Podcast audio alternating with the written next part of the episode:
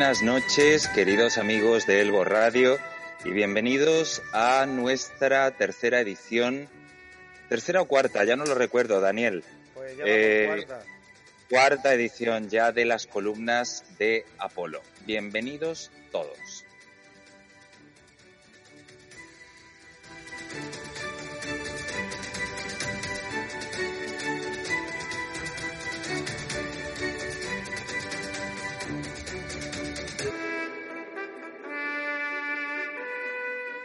De antemano, como siempre, les pedimos disculpas por las pequeñas deficiencias que pudieran sorprenderles a lo largo de la transmisión, dado que, como bien sabéis, emitimos en riguroso directo y gran parte de los audios que emitimos se realizan a través de videoconferencia, que si las circunstancias nos lo permiten, subiremos a nuestro canal de YouTube para que todos podáis disfrutarlo y muy pronto podremos emitir también en vivo a través de la página oficial de Facebook de Elbo Editorial.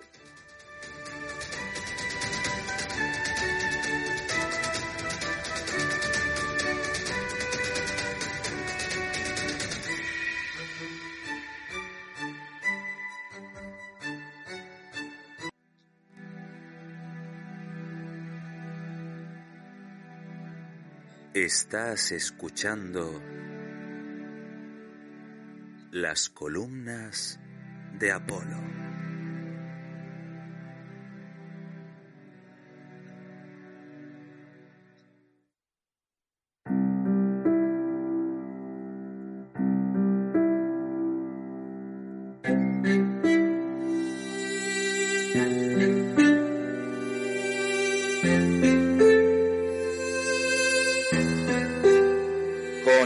Nosotros en comunicación directa a través de videoconferencia tenemos ya con nosotros a nuestra amiga Ana Bayo, responsable de comunicación y desarrollo personal como directora de nuevas formas de pensamiento.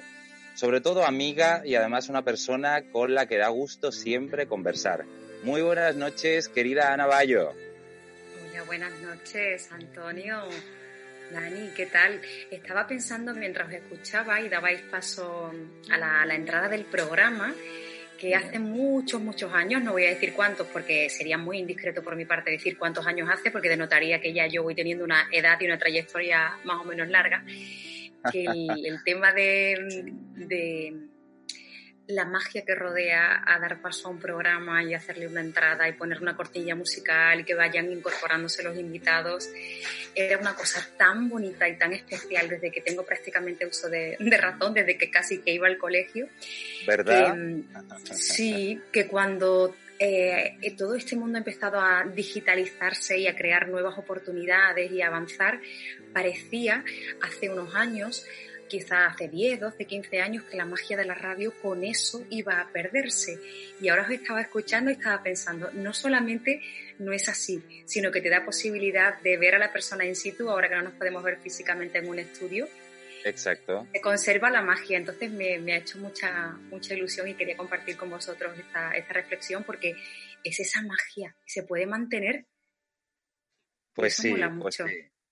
Qué, qué bonito, qué bonito, ¿no, Daniel, que nos diga eso, nuestra querida Ana? pues Pues cuéntanos, yo Ana. Encantado de tenerla aquí con nosotros y si por mí fuese, tú sabes, Ana, que te tendríamos aquí toda la semana, o sea que en tu Pues, y, y- y ya vosotros sabéis que cuando queráis aquí estoy yo para lo que haga falta. Para la gente que nos escucha, para los amigos que... Claro que sí, claro que sí, para lo que haga falta.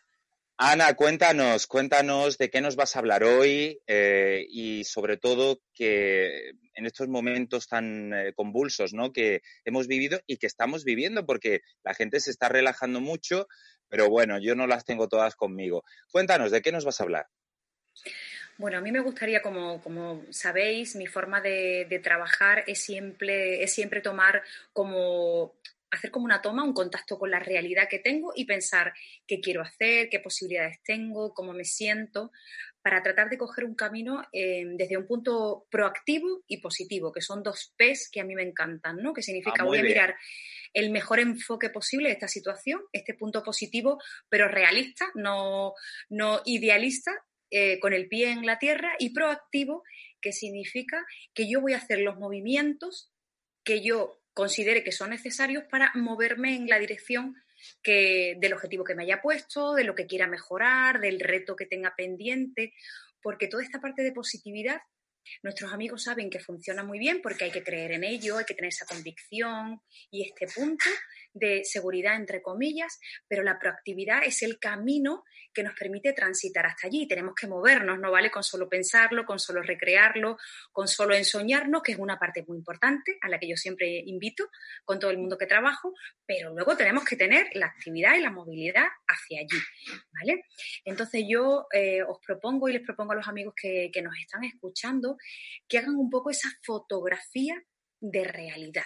¿Vale? Y para eso he traído un ejercicio muy, muy sencillo hoy que todos nuestros oyentes pueden hacer de una forma súper sencilla. Aquí lo tengo, pero lo cuento también de viva voz para quien no nos está viendo, pues lo pueda, lo pueda hacer. Se trata de coger un cuaderno, un cuaderno, una libreta, y pintamos tal cual un círculo. Un círculo. Pintamos un círculo, le ponemos un puntito en el centro y luego vamos haciendo eh, una serie de líneas que son como unas aristas. Eh, a mí me sirve visualizar pues como los radios de una bicicleta, por ponerlo sencillo. Tú tienes el círculo, que sería lo que es la rueda, y luego tienes unos radios, unas líneas rectas que van desde el centro hasta el extremo del círculo, ¿vale? Entonces, en cada, en cada uno de estos radios, de estas rayitas de separación, vamos a poner una área de nuestra vida. Entonces, es un ejercicio chulo y totalmente libre.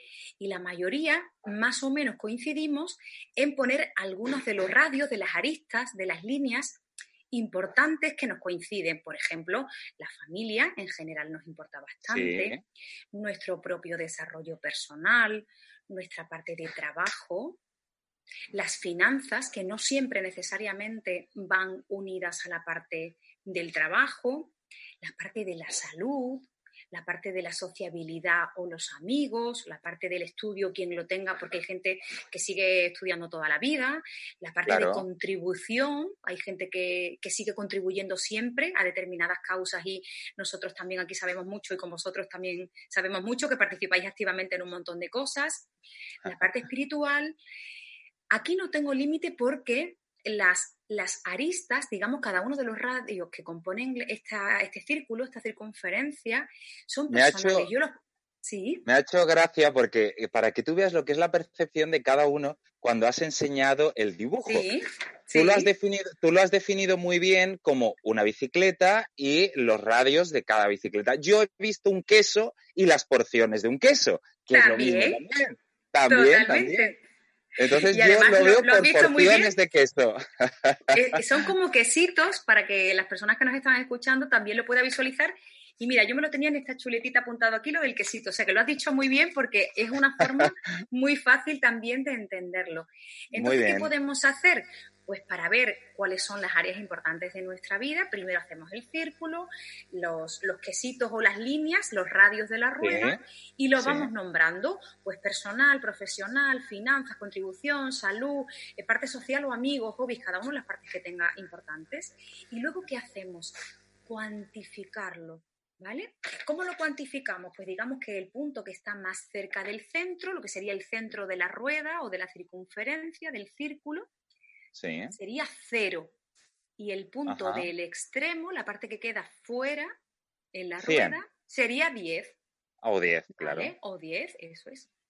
Y vamos cuantificando. Vale, este ejercicio es muy sencillo y a lo mejor se estarán preguntando nuestros amigos, vale, ¿y esto para qué sirve exactamente? Porque te da una foto porque es muy visual. Porque si yo en este momento, en mi apartado profesional, eh, observo haciendo el ejercicio que entre 0 y 10 yo pondría 3, probablemente me doy cuenta de que este área no se está cubriendo al nivel que yo necesito. Exacto. La parte personal, familiar o relación de pareja. Imaginaros que yo estoy en 5, en 9 o en 1. Yo tengo algunos clientes que son muy graciosos y muy honestos y me dicen, Ana, estoy en cero, en cero para Vale, pues un comienzo. Claro, claro. Hay que empezar. Es ponerle, ponerle imagen a cada uno de los aspectos de nuestra vida. es decir. Y un pequeño, un pequeño inciso, Ana.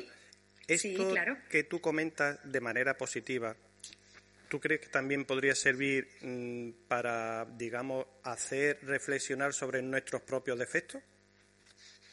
tú lo puedes utilizar para lo que tú quieras. Yo, por ejemplo, me hago ruedas para un montón de cosas. Yo hay veces que hago solo en el terreno de lo personal, de lo intrapersonal, a veces, y, lo puedes hacer hacia afuera. O sea, que tú lo puedes utilizar para lo que tú quieras.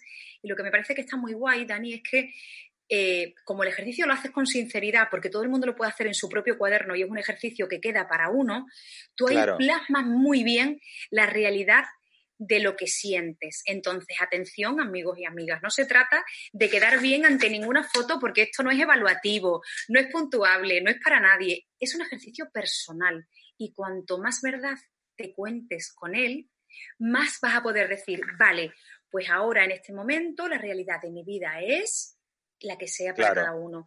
¿Y por dónde quiero seguir?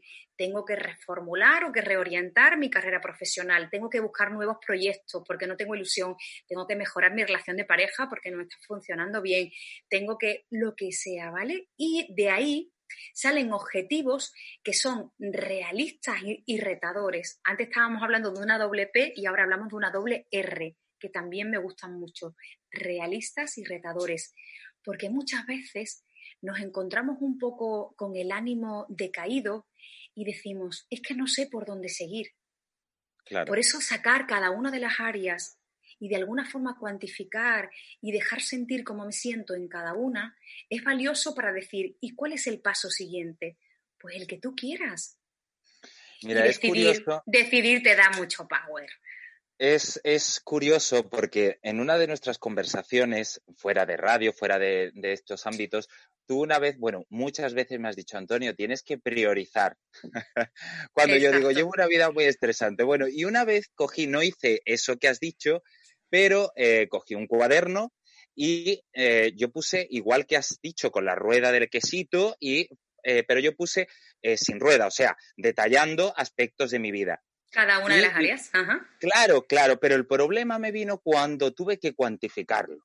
Y entonces dije, bueno, ¿cómo cuantifico yo cada cosa? Y pensé, digo, bueno, yo voy a ver las cosas que tengo pendientes en cada área. Y claro, en las áreas donde tenga más cosas pendientes son las que más olvidadas tengo. Ahí es donde tengo que centrarme creo que tiene lógica. Hay un doble, tiene lógica totalmente y es una buena forma de llevar el ejercicio adelante, lo que digo, contándote verdad y decir, no, no, estoy en este punto, en este área y entonces sé que tengo que seguir por aquí o por aquí.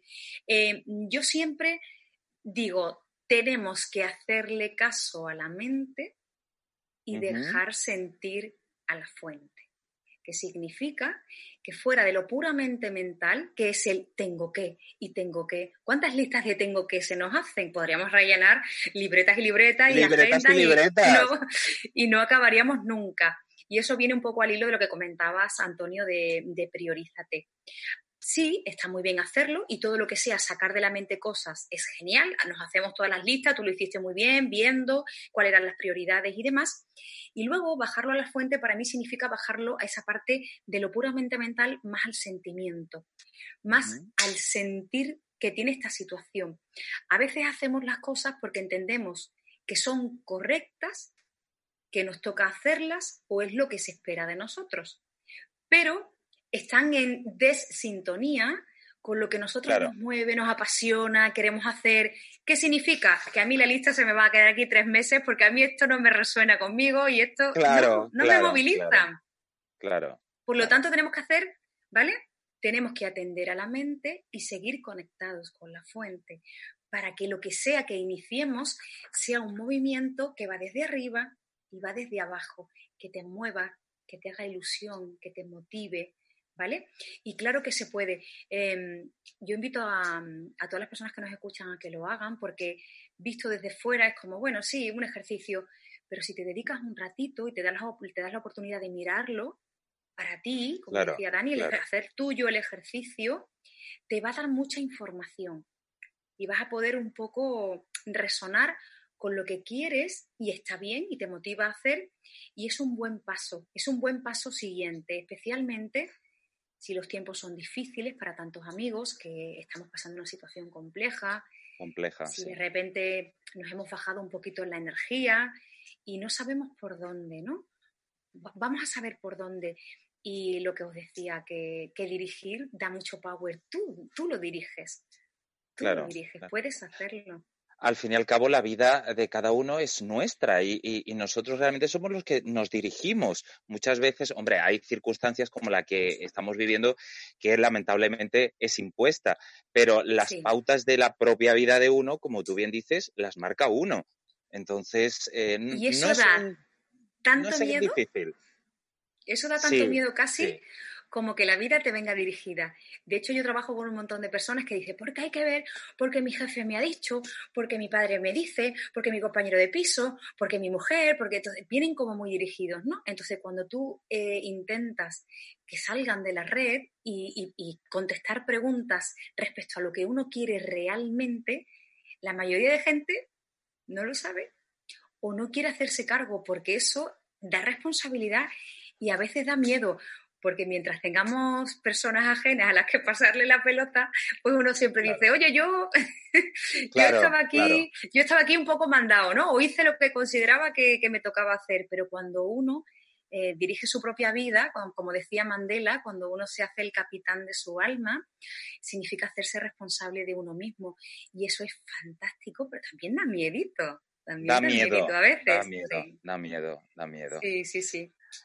Bueno, Ana, eh, cuéntanos, quien eh, se quiera poner en contacto contigo, eh, ¿a dónde puede dirigirse, cómo te puede buscar o cómo puede contactar con Ana Bayo? Pues en la web, ahí estamos, hay una pestaña de contacto, la web es www.anabayo.com y en redes sociales normalmente estoy, no estoy mucho, pero doy una vueltita de vez en cuando por Facebook y por Instagram, como soy, arroba soy y siempre, siempre contesto tanto a los mails de la página web como a las redes, cuando voy llegando voy contestando. Así que lo que necesitéis, escribir, preguntar, sugerir, pues claro que sí, estamos para eso. Y no hay ninguna pregunta incorrecta, no hay ninguna reflexión mm, vaga, vacía, en absoluto. Muchas veces una pequeña cosa es el punto que necesitamos para seguir caminando hacia otro lugar. Así que si surgen, hay que hacerlas. Hay que hacerlas, claro que sí. sí. Pues nos quedamos con tu consejo, con ese ejercicio de la rueda, esa, ese plasmar la realidad de cada uno y bueno, pues te instamos a que en los próximos programas nos sigas sorprendiendo con tus ejercicios y con tus consejos que tanto nos ayudan. ¿De acuerdo, querida Ana? Muchas gracias, muchos besitos a todos, que vaya todo muy bien y vamos a pensar que sí se puede, desde un punto de vista positivo y proactivo, se puede hacer, ¿vale?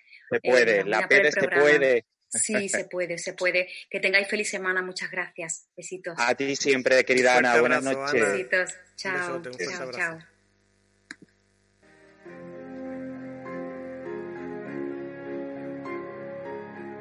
Barcelona, 1936.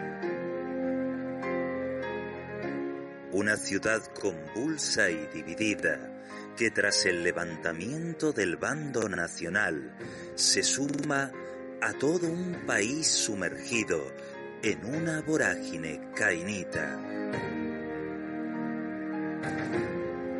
King Costa, padre, esposo, amigo, barbero y anarquista, debe lealtad a sus camaradas y se involucra con el bando republicano.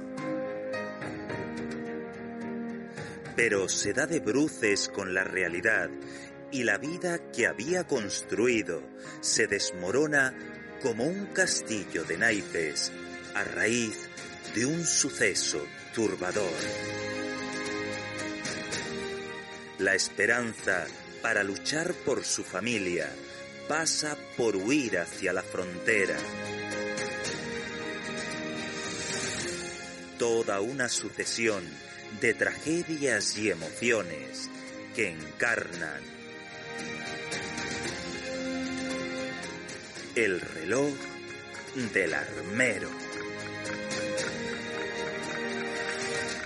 de Fran Meliá, editado por Elbo Editorial.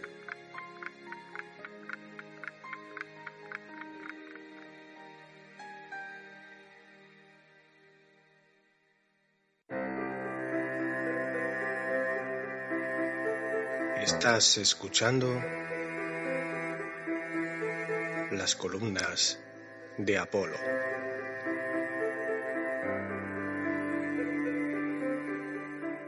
Ahora sí, amigos, os dejamos con ese minuto de Marian Rivas con, la sospecha de Sofía.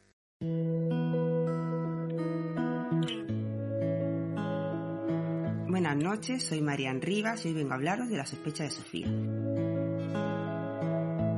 Se trata de la última novela de Paloma Sánchez Garnica, cuya trama nos adentra en un mundo de intrigas, venganzas y traiciones en el marco de la España de la dictadura, pero sobre todo de la Alemania dividida. Esta parte es muy interesante, ya que una parte de los personajes van a confluir en ambos escenarios, tratando a la historia con un carácter de supervivencia en el más sentido estricto de la palabra. Todo se origina con una carta que le llega al despacho a Daniel, el marido de Sofía, que vive una vida que le ahoga y por culpa de esta misiva tendrá que viajar a la República Democrática Alemana buscando una respuesta sobre sus orígenes.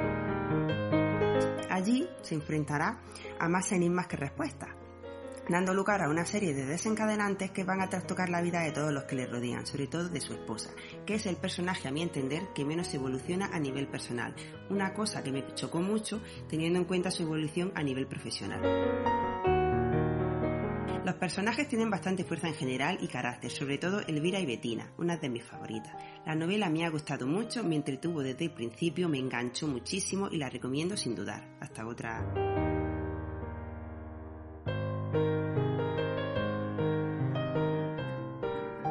Sentado en este banco del paseo marítimo, agotando un día de playa a la luz indecisa y declinante del ocaso.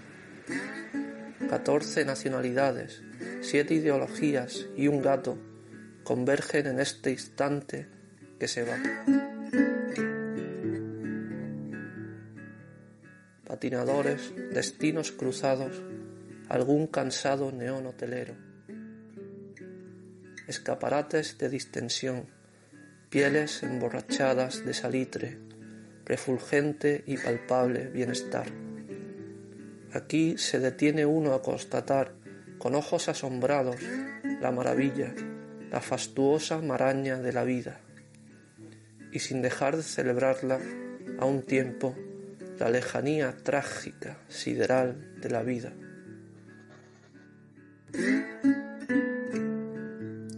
Conticinio de Jesús Artacho, editado por Elbo Editorial.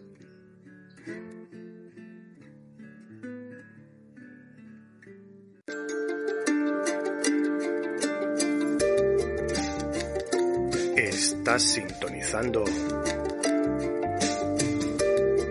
Elbo Radio.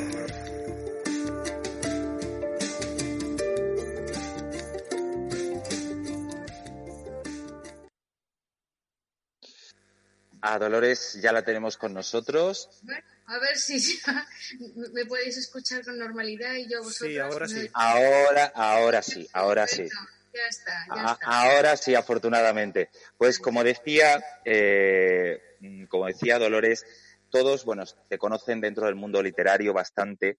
Tuve, como le decía Daniel, en este impasse donde hemos tenido que realizar la reconexión, que eh, tuve oportunidad de entrevistarte la primera vez en Cope Málaga, no sé si te acuerdas, Sí, con ese claro, libro, exacto, con ese libro, La Reina del Azúcar, que por aquí lo tengo, por aquí lo tengo. Eh, magnífico libro, bueno, tanto él como todos los que, los que has escrito. Eh, antes de nada, preguntarte, ¿cómo no? cómo has vivido este periodo que hemos eh, vivido todos los españoles, esta pandemia, cómo están los tuyos, cómo estás tú y bueno, háblanos un poquito de, esta experiencia. Bueno, pues mira, mm, pues lamentablemente sí que tengo que contar con una pérdida familiar, un tío mío muy querido, precisamente ahí en Málaga, mi tío Enrique, que por desgracia pues él contrajo la enfermedad y falleció eh, justamente en el momento más mm, álgido ¿no? de la pandemia. Sí, y la verdad es que pues mm, he, vivido a través de mis primos y mi tía pues el dolor de poder de, no poder despedirte de, un familiar, ¿no? De tan, cercano. Pero vamos, quien más, quien menos, por desgracia, eh, más cerca, más lejos. Mm, hemos sufrido todos, hemos sufrido todos. Hemos sufrido todos. Al margen ya de, esta pérdida, que ya es bastante, ¿no? Pero que, mm, ¿cómo os diría? Lo he vivido en muchos, desde muchos aspectos. Eh, por un lado, una especie como de zarandeo del planeta, de, de Quo Vadis, ¿a dónde vais? Porque en todo, no sé vosotros, pero, y todos los amigos que nos están escuchando, pero yo tengo muchas veces la sensación de que detrás de todo este fenómeno, más allá, más allá de manipulaciones, eh, mejores o peores intenciones desde laboratorios chinos o de donde sea, mm, hay algo, hay un factor y de imprevisto, hay algo ahí que se nos escapa a todos. Yo creo que hasta los propios causantes, por decir una manera, son los primeros sorprendidos de lo que de lo que ha pasado, porque vamos a ver, que haya un laboratorio chino por ahí que esté intentando manipular o tener un bichito bien educado para un momento dado soltarlo cuando se tenga la vacuna mm, y ganar muchísimo dinero, eso mm, no hay que ser muy, muy listo para comprender de por dónde van los tiros, ¿no? Pero lo que no tiene sentido es que si quieren ganar dinero, lo suelten antes de la vacuna y cuando se les escapa de las manos y se convierte en un drama mundial. Es decir, un drama, un drama, sí, efectivamente. Hay algo que se escapa en todo esto. Lo cierto es que nos ha puesto a todos los seres humanos que actualmente poblamos el planeta, sobre todo el primer mundo, ¿no? Los, los que vivimos mejor, nos ha puesto contra las cuerdas, nos ha puesto cara a cara ante nuestra fragilidad, porque somos incapaces de encender un fuego, porque somos incapaces de vivir mm, por nuestros propios recursos si no es en nuestra oficina, en nuestro taller, en tal que cual, que todo eso está muy bien, pero nos hemos dado cuenta de lo lejos que estamos de nuestra humanidad, Totalmente. Creo que ha sido un auténtico, dentro de todo el dramatismo, y, ya te digo que, incluso a mí me ha pillado mm, relativamente cerca, ¿no? Una pérdida. Al margen de eso, es para mí ha sido un auténtico zarandeo a la humanidad. ¿De a dónde vais? ¿Qué estáis haciendo con el planeta? ¿Qué estáis haciendo? Mm. Además, ¿qué os, ¿qué os habéis creído? Si sí, además... un enemigo invisible que no podéis ni ver puede acabar con todos vosotros en cuestión de meses totalmente, totalmente. Yo pienso que, eh, como bien dices, el mundo, eh, incluyámonos todos, eh, estábamos llevando un ritmo extremadamente acelerado y creo que eh, en parte ha servido, si es que se le puede buscar el lado positivo, que todo siempre tiene un lado positivo, como ha dicho antes nuestra querida coach. yo creo que lo positivo que se puede sacar es que quien haya, quien tenga ojos que vea, ¿no? Y eh, ha servido para reflexionar justamente y para darnos cuenta de que eh, la vida, eh, o sea, que un, minúsculo bichito imperceptible a los ojos puede acabar, pues, con, bueno, como hemos visto en España, con 30.000 personas y, bueno, en el mundo yo ya pierdo la cuenta de las centenares de miles de personas que han fallecido y espero que sirva para algo. Efectivamente. Si hacemos si creemos o queremos, bueno, pues mm, creer en, aunque sea un poquito, ¿no? Eh, en historias mm, muy antiguas, tremendamente antiguas, que incluso no están ni escritas, ¿no? Sobre, pues, historias de la Atlántida y civilizaciones anteriores que han poblado la Tierra y que han desaparecido. Me vengo a referir a la de la, la, de la Atlántida porque, según la leyenda, esa civilización adquirió un, nivel cultural y tecnológico elevadísimo con respecto a las demás culturas humanas. Efectivamente. Tanto es así que fue, digamos, según la leyenda, su soberbia, su soberbia, ese despegarse de del origen humano ¿no? y de la debilidad humana, lo que hizo que toda su civilización se hundiera además literalmente, parece ser que en el propio mar, en el propio océano. Leyendas, posiblemente que no sean historias, sino leyendas, pero de las leyendas a mí lo que más me interesa no es si son verdaderas o falsas. O, el mensaje que, transmite. El mensaje que llevan, porque el mensaje siempre es auténtico. Es decir, la leyenda da igual cómo se llame el personaje, cómo se llame tal, lo verdaderamente importante de las leyendas es lo que nos transmiten. ¿no? Y además lo curioso es que como miles y cientos de miles de años y se transmiten, se continúan transmitiendo, algo tienen que siguen rodando. Y yo me quedo con que fue una civilización, aunque fuera imaginaria, pero la lección es que esa soberbia, ese despegarse de lo natural, ese no mm, cuidar el planeta de alguna manera, eh, es el talón, el talón de Aquiles de, los, de, los seres humanos. Entonces, debemos aprender de esas leyendas y, de nuestra realidad palpable de día a día, que todavía estamos en ella. ¿eh? Entonces, totalmente, totalmente. Eh, hay un algo en todo este fenómeno mundial que es un poco como un reajuste, un colocarnos en nuestro sitio, es un cuobadis. Un cuobadis, efectivamente. Efectivamente. Pues bueno, nos unimos al dolor por la pérdida de, este familiar y bueno, al, dolor, al dolor de tantos, de tantos, claro que sí. Además, has comentado que era de Málaga, sabemos que Málaga es una ciudad que te atrae mucho, que estás fuertemente ligada a ella, aunque tus orígenes son, bueno, vives en Valencia, para los que no te conozcan, y aunque tus orígenes son melillenses. De hecho, en esa novela, eh, primera novela que leí tuya, La Reina del Azúcar, se desarrolla justamente en Melilla tierra a la que estás muy ligada. Eh, mm, antes, para situar a nuestros oyentes, ¿cuándo empezaste a escribir, Dolores? Bueno, vamos a ver. de forma, de forma profesional, es decir, dedicada. No, yo, me, yo me tiré a la piscina. Yo me, tiré, yo me tiré a la piscina. Yo pasé de leer muchísimo a, una temporada a una temporada que no pude leer nada porque fue cuando tuve mi primer hijo y luego mi, niña, mi segunda, y cuando ya la chiquilla ya pues tenía un par de añitos y ya eso, que ya duermen los dos un poquito y yo ya podía tener un poco de resuello para poder leer, pues efectivamente volví a retomar lo que era la lectura y ahí fue donde ocurrió pues la magia.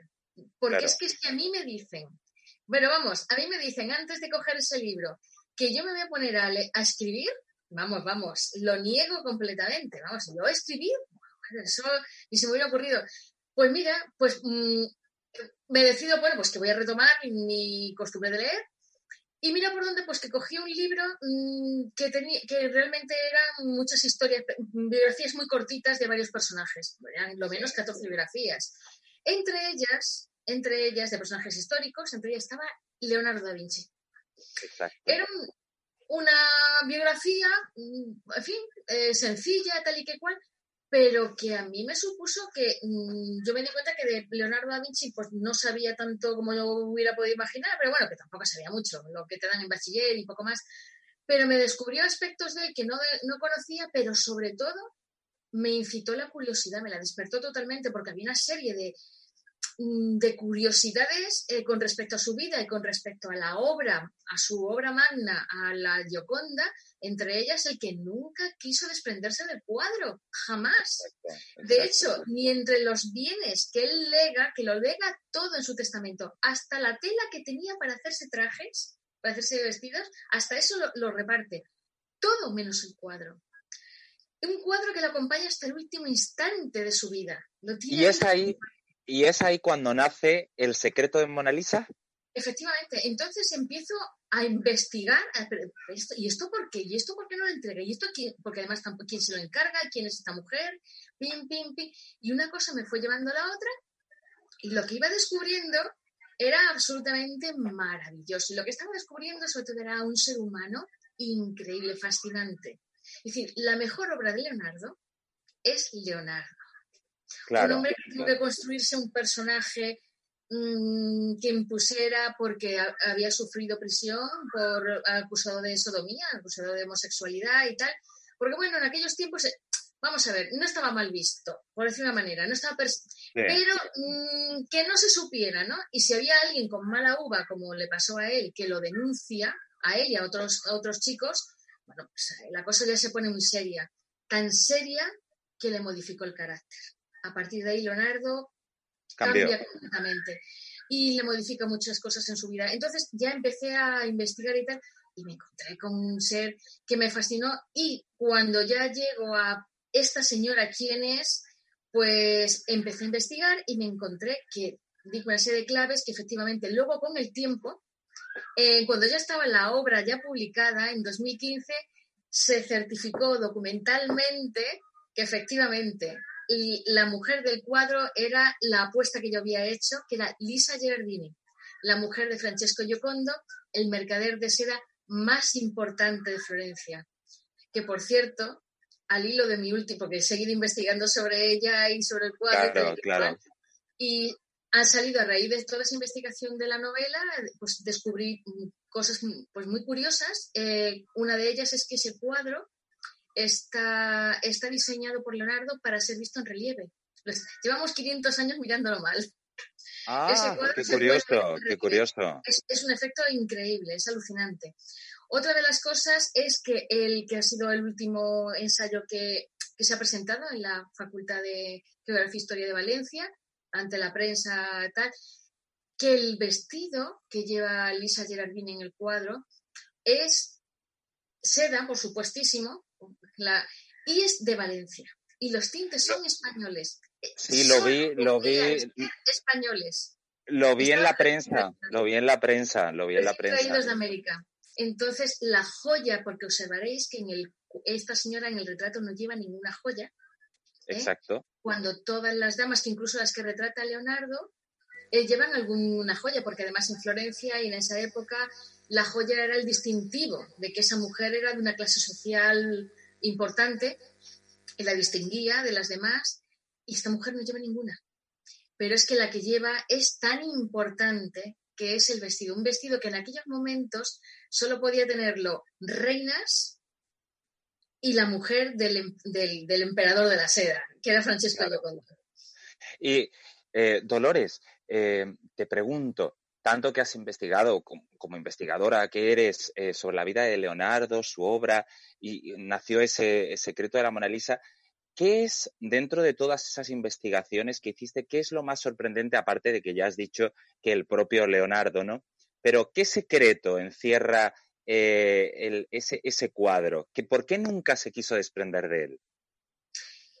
Yo creo que ahí, esto ya es una opinión personal, digamos, siguiendo el perfil del de la persona de Leonardo, creo que se juntaron dos temas. Por un lado, lo valioso que era para él eh, ese cuadro, porque era el compendio de todo lo que había hecho él en su vida, tanto a nivel científico, porque él realmente es el primer científico, a nivel de investigación, él consigue por sus propios medios, además es que es alucinante, descubrir el mecanismo del funcionamiento del ojo humano, de que no es el ojo el que ve, eh, donde se ven las imágenes, sino en el cerebro. Exacto.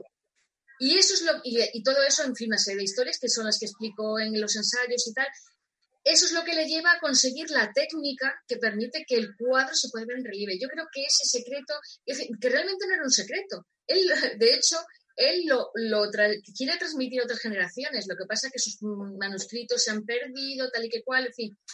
Pero bueno, se, eh, se ha conservado lo suficiente como para poder averiguarlo. El caso es que, por un lado, su gran obra que es ese compendio de ciencia y de pintura, que es la Mona Lisa. y por otro lado, yo creo que hay un componente emocional. Yo creo que hay un componente emocional porque la prueba está en que él se queda con ese cuadro y a la familia Yocondo le da otro. Otro que es el que tenemos en España, que es la Yocondo ah. del Prado. ¿Vale? Ah. Entonces, eh, porque lo encarga el marido, claro, encarga el cuadro de ella. El caso es que yo creo que ahí hay un componente emocional y no es un enamoramiento, sino algo más sutil y profundo. Es una amistad mm, más allá del tiempo, más allá del espacio, diría yo, que es realmente de almas gemelas, pero no almas gemelas como entendemos de, de enamoramiento, sino de almas que se entienden sin hablar. Yo creo que Leonardo encontró en Lisa Gerardini, en la esposa de Giocondo, la confidente, la amiga y la madre que nunca tuvo. Porque a él le arrancaron de su madre muy pequeñito, muy pequeñito, y es algo que le va a marcar muchísimo, muchísimo la, la vida, porque él era bastardo. Y entonces, en, aquella, en aquel tiempo, a los hijos bastardos se les, eh, se les cuidaba y se les trataba con la categoría que correspondía al padre, pero no podían heredar, en fin, tenían una serie de limitaciones, tal y que cual, y claro, los, luego los hijos legales eran los que llevaban las, herencias y tal. Entonces, eso va a marcar muchísimo a Leonardo, el no ser legítimo, ¿no? Y va a marcar mucho también la relación con su padre y tal. El caso es que él crece de alguna manera, a partir de los cuatro años lo arrancan de su madre, crece sin madre y yo creo que en esta mujer, y lo creo por una sencilla razón, porque él tenía en sus apuntes, él tenía la costumbre de, digamos que por los rasgos de la, de la persona, la, forma de la ceja, de la nariz, tal, eh, él de alguna manera intuía el carácter de las personas. ¿vale? Entonces yo me dije, bueno, pues qué impresión le debió causar a Leonardo cuando vio a esta mujer. Claro, claro. Siguiendo las líneas de él, pues claro, lo que nos daba es una mujer muy maternal, una muy mujer tranquila, serena, que transmite mm, paz, una mujer que sabe escuchar. Y sobre todo una cosa muy importante, una mujer que no juzga. Y yo creo que eso Mm, es justo lo que necesitaba Leonardo. Lo que necesitaba Leonardo, claro que sí. Para tener la libertad de ser él mismo, por lo menos cuando estaba con ella. Entonces, ¿cómo se iba a desprender de esa de su madre, de esa madre, de su, madre, de su amiga, de su libertad, por de donde él sí que podía ser él y no tener que estar fingiendo o conteniendo mm, emociones o sentimientos que no, quería mostrar para no, que no sufrir para no sufrir. Bueno, aparte de esa obra que tantos, tantos eh, aplausos tuvo, tantos elogios, eh, que bueno, que ha sido una novela bastante reconocida, eh, tanto la novela como tu labor de investigación. pasaste, bueno, has escrito también La Reina del Azúcar, magnífica novela, histórica también, y también La Rebelión de Penélope. Cuéntanos de, esa rebelión de Penélope, para los que a lo mejor eh, quieran buscar o indagar algún libro. Eh, cuéntanos de la rebelión de Penélope. Bueno, ese, como muy bien has dicho, la reina del azúcar, sin ser estrictamente histórico, pero está, digamos, en la línea. Sí, sí, sí, Y, pero la rebelión de Penélope es completamente distinta. La rebelión de Penélope es también una rebelión literaria, es otro, otro, otro género. En realidad, mm, eh, cuando la escribo, ahí hay un compendio de, muchas cosas que, por un lado, he, tenido en mi entorno y las he vivido en, vamos, muy cerca, y otras incluso cosas particulares mías, ¿eh? y otras ya también por el trabajo que he conocido, soy funcionaria de justicia y he conocido casos mm, verdaderamente muy serios de maltrato psicológico, tanto en hombres como en mujeres, ¿eh? es decir, de, de todo tipo. Y y algo muy sutil, muy sutil que hay, muy soterrado en la, sociedad española, afortunadamente cada vez menos y con, más conciencia de, ello. Pero hay un tipo de maltrato psicológico que está tan normalizado, está tan normalizado que la, llamémosle víctima o la persona que lo sufre, no se da cuenta.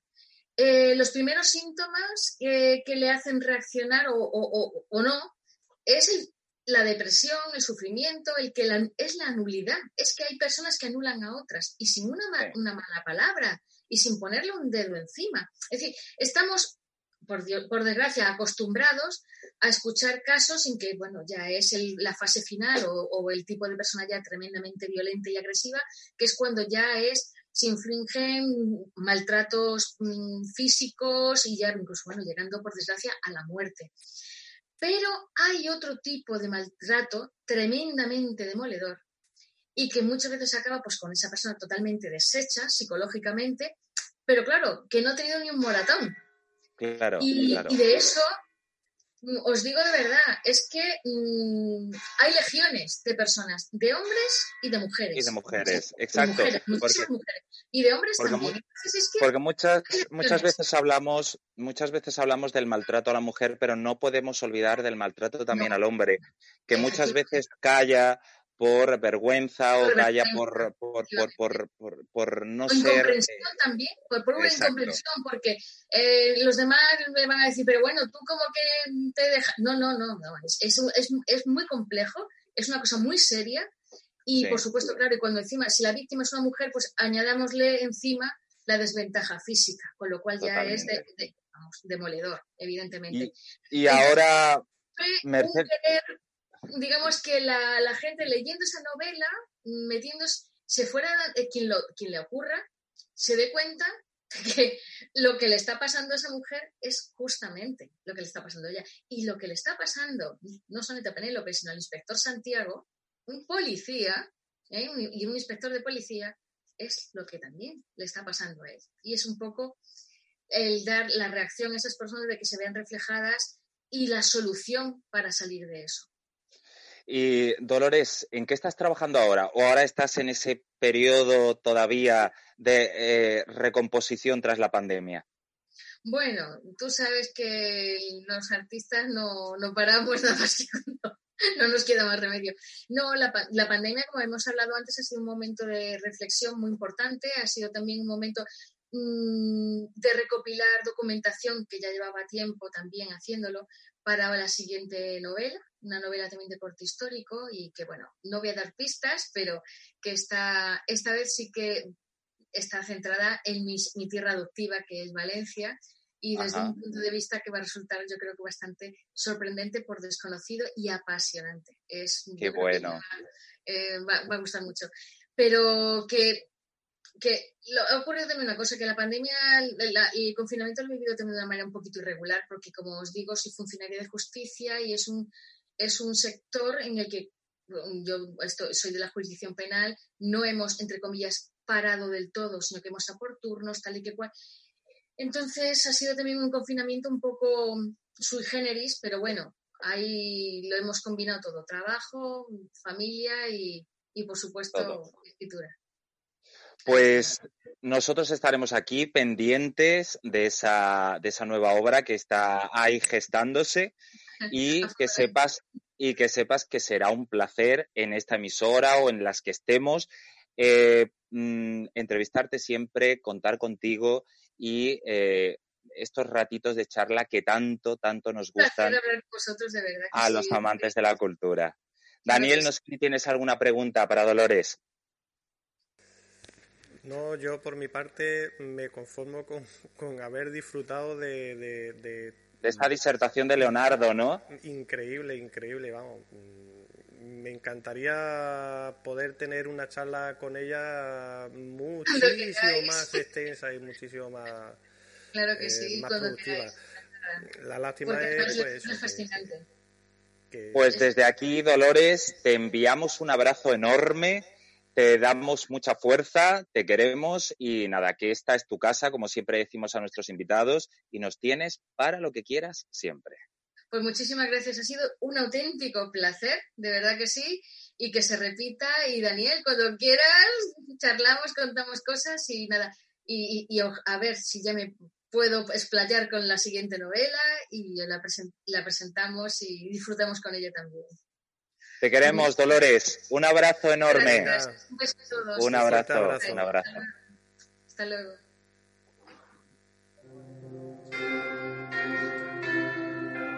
Sintonizas Elbo Radio.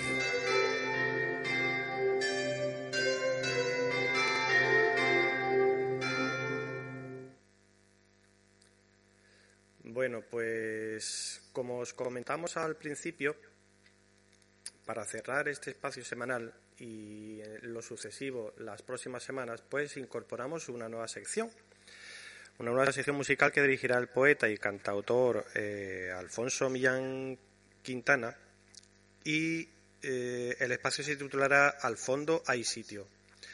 Pues ya os hemos dicho que nos desentrañará y descubrirá la música del mundo, lejos de lo que son las, eh, las radiofórmulas y, y demás música comercial.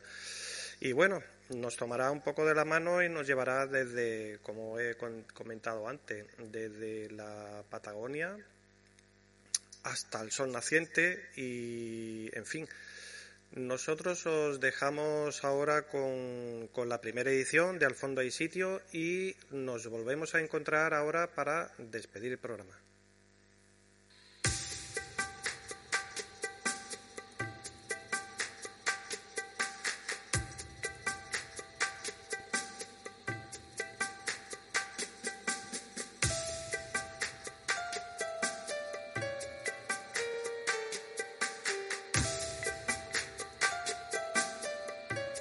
Muy buenas noches familia, bienvenidos a este primer programa que comienza hoy gracias a Elbo Radio.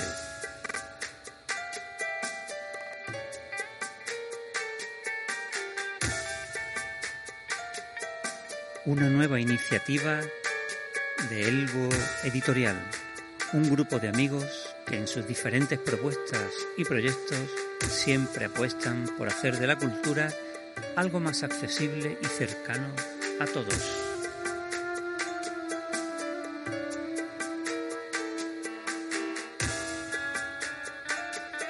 Aprovecho para agradecerles la oportunidad que me brindan de tener esta pequeña ventana donde asomarnos cada semana para ver y oír otros paisajes sonoros que normalmente no tienen cabida en otros medios.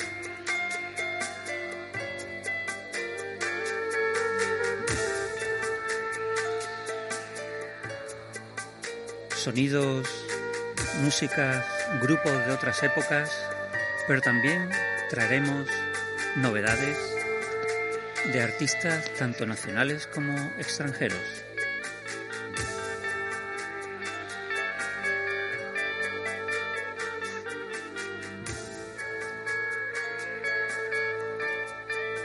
Sin más, os invito a que paséis y os acomodéis. Ya sabéis, al fondo hay sitio.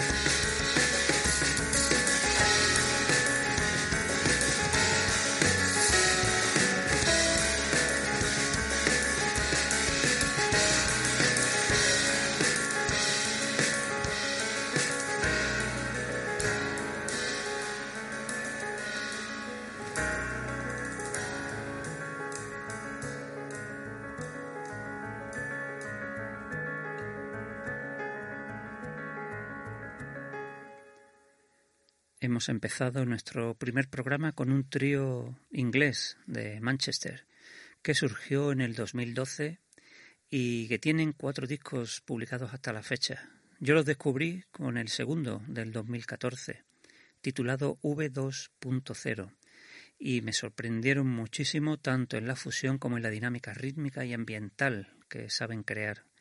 No dejan indiferente a nadie. Estuvieron aquí en el Teatro Cervantes de Málaga el año pasado.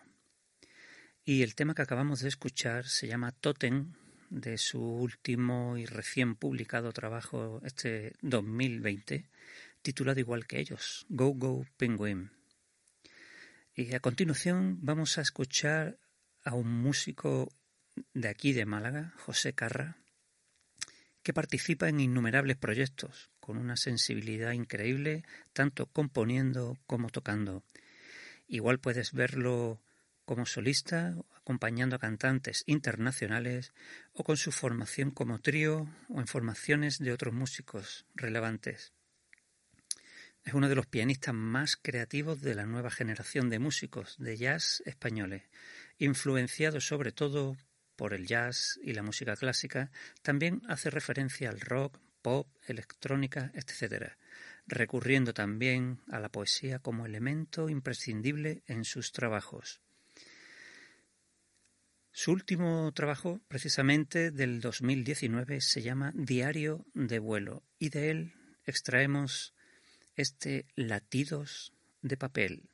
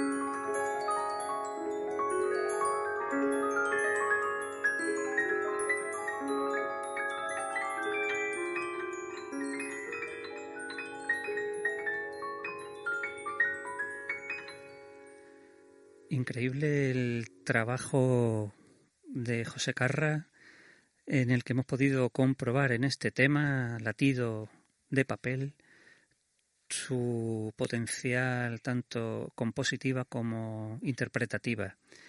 En todos sus trabajos, en todos sus discos, eh, tiene un sello inconfundible que lo hace precisamente uno de los artistas más destacados del panorama nacional.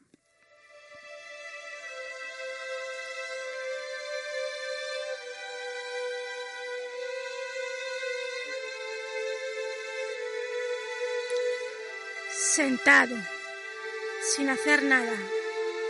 La hierba crece y la primavera llega por sí sola. Proverbio Zen.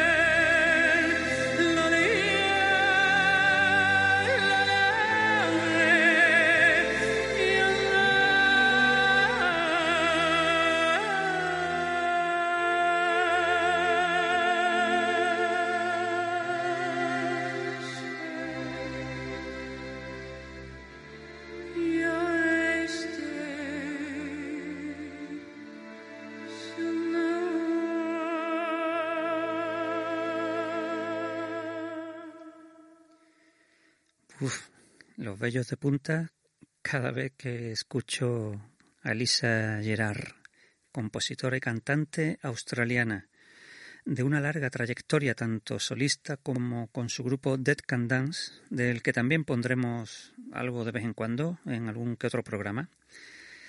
Eh, y el tema que acabamos de escuchar se llama San Vean, de uno de sus discos en solitario, precisamente, titulado The Mirror Pool.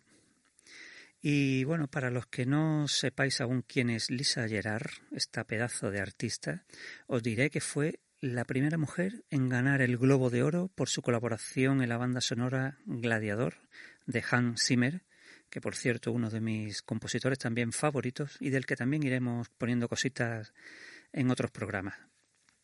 Y precisamente vamos a despedir nuestro programa de hoy con ella, con Lisa Gerard y una de esas pistas, de esos tracks más famosos de esa banda sonora de Gladiator, para que podáis ubicarla. Muchísimas gracias por vuestra atención y si os apetece nos veremos de nuevo el próximo día en este rincón del Radio. Al fondo hay sitio.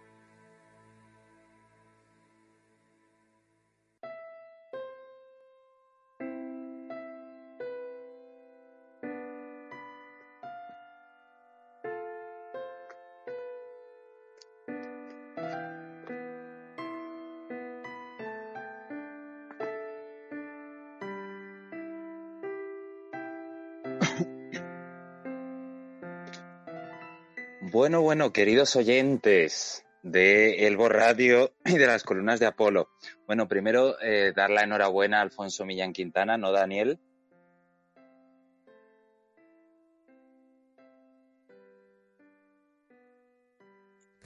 Perdón.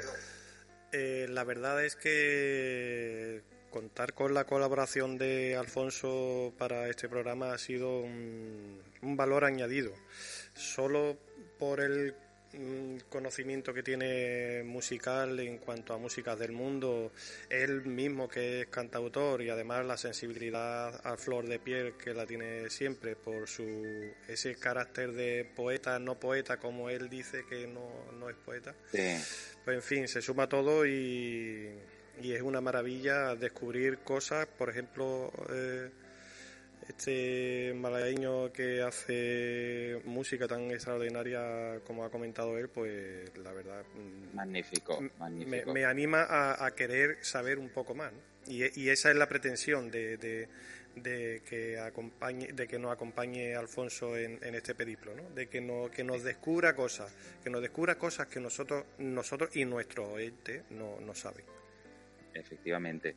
También, no sé si la semana que viene se incorporará pero se, bueno, vamos a dejarlo en stand-by. Pero hay también una, una gran amiga nuestra que se va a incorporar al programa en las próximas semanas eh, con nuestro espacio en las entrevistas y sé que a los oyentes les va a gustar mucho. Eh, pues hasta aquí ha llegado el programa de hoy. Creo que han podido disfrutar de, de, bueno, de Dolores, encantadora, con, bueno, como tú has dicho, nos podríamos tirar horas hablando de Leonardo, de la Mona Lisa, de, bueno, no hemos profundizado en La Reina del Azúcar, grandísima novela también, o La Rebelión de Penélope. Cualquiera de sus bestsellers traducido a muchísimos idiomas, con los galardones más importantes y además sobre todo con esa sensibilidad ¿no? con la que ella habla y, ese encanto. Y, lo que a mí me hubiera gustado que, supiesen nuestros oyentes es de, su propio, de sus propios labios el esfuerzo ingente y titánico que ella misma le imprime a, la construcción de cada obra que hace, de cada novela, porque es ingente, es ingente. Eh, hablando con ella el otro día por teléfono, eh, concretando temas de la entrevista y pues, eh, me decía que es que bueno una cosa es ser escritor que sí que por la definición es todo aquel que escribe dice pero el verdadero escritor aquel que tiene que tomar de la fuente tiene que investigar tiene que desarrollarlo tiene que construir una historia dice se puede tirar años y años elaborando una buena novela para ofrecerlo mejor a sus, a sus lectores. Y Dolores es así, es una persona que eh, cada vez que edita un libro es un bestseller, pero la verdad que detrás hay muchísimo esfuerzo, muchísimo trabajo y bueno, como ella bien ha dicho, no solamente eh, se dedica al mundo de la literatura, también pues trabaja en el juzgado, licenciada en Derecho y bueno, pues su familia y todo lo que conlleva pues, pues llevar una vida, ¿no? Así que, y bueno, nuestro minuto de Marian Rivas, como siempre, tan espectacular y con esa eh, sucinta ironía con la que siempre comenta los libros que... Pero además es que me, me, encanta precisamente porque es tan sucinto lo que dice, es tan conciso, pero es tan mm, agudo claro, eh, que en un minuto... Desentrañar qué es lo que le gustaría leer de esa novela, se lo va a encontrar en ese minuto. Se lo va a encontrar en un minuto, efectivamente. Pues Daniel, como siempre, querido mío, un placer compartir este ratito, otro lunes más aquí con nuestros oyentes. Y, y nada, pues que los emplazamos a la semana próxima a estar con nosotros aquí en Elbo Radio y en el programa de las columnas de Apolo. Un abrazo inmenso, un abrazo inmenso, querido Un abrazo de vuelta para ti y para nuestra queridísima Ana Bayo, que no nos queremos olvidar de ella. hombre, no nos podemos olvidar de ella con esos consejos siempre tan útiles desde aquí. Te mandamos una maravilla poder escucharla. Y por supuesto, no nos podemos olvidar de nuestros oyentes, que sin los oyentes pues no seríamos nada. Así que a ellos, a todos, los de aquí, los de allí, los de cualquier punto del mundo, les mandamos un abrazo enorme y nuestros mejores deseos. Hasta la semana próxima, queridos míos.